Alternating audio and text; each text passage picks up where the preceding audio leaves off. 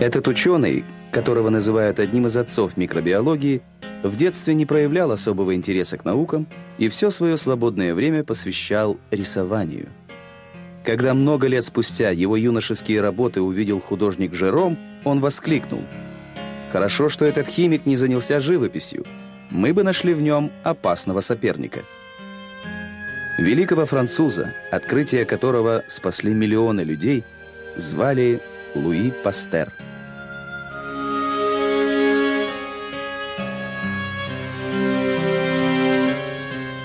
Он родился 27 декабря 1822 года на востоке Франции в городке Доле, но считал родным местечко Арбуа, в котором прошло его детство.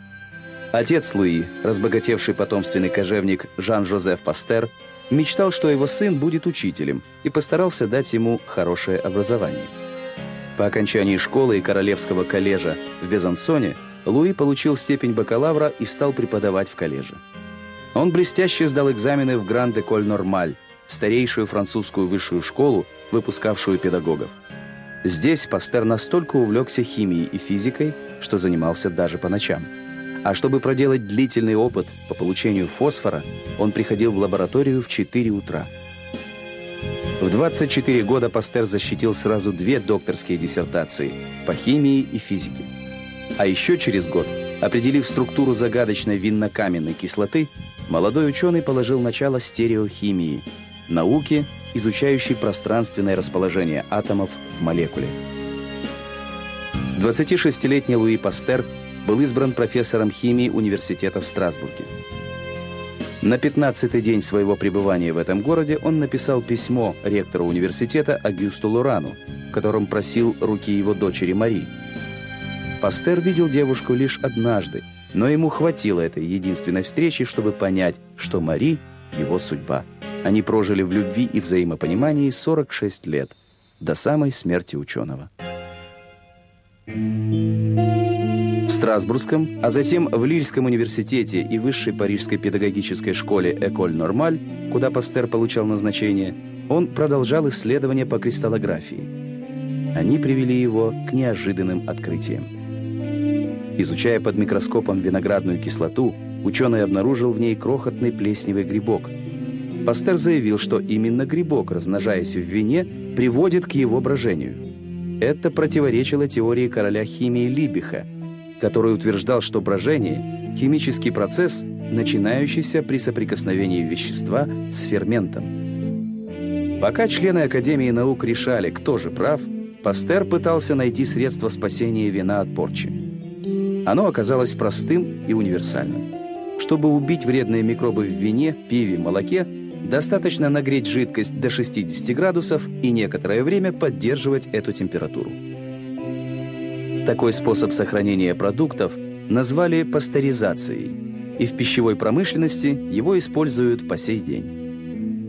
В 1865 году Министерство земледелия поручило Пастеру выработать методы борьбы с заболеванием шелковичных червей, эпидемия которого поразила юг Франции. Предложенные ученым профилактические меры вернули в казну более миллиарда франков.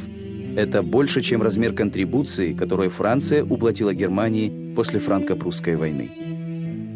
Эти открытия дались Пастеру нелегко. Государство выделяло на исследования жалкие гроши, поэтому зачастую ученый проводил опыты за свой счет в плохо оборудованных лабораториях. К этому добавилась и личная трагедия. Ушли из жизни его родители, а затем одна за другой от инфекционных заболеваний скончались три дочери. Организм Пастера не выдержал напряжения. Осенью 1868 года у него произошло кровоизлияние в мозг. В 46 лет ученый стал инвалидом. Вся левая часть его тела была парализована, но, невзирая на недуг, Пастер продолжал работать.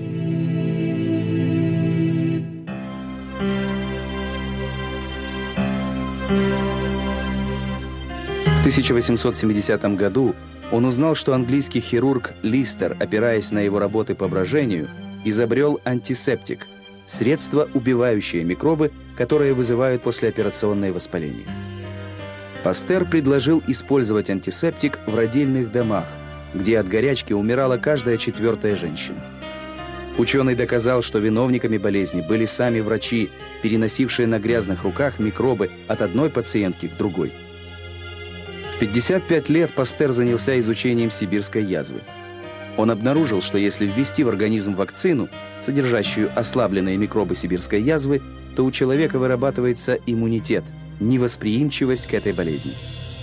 А несколько лет спустя ученый создал вакцину против еще одного страшного заболевания – бешенства – 6 июля 1885 года он сделал первую прививку человеку. Девятилетний Жозеф Мейстер, которого искусала бешеная собака, выжил, и со всех концов мира в Париж потянулись сотни больных, надеявшихся на помощь Пастера. Спасти же самого Пастера не в силах был никто. 28 сентября 1895 года он скончался от острого приступа уремии и общего паралича.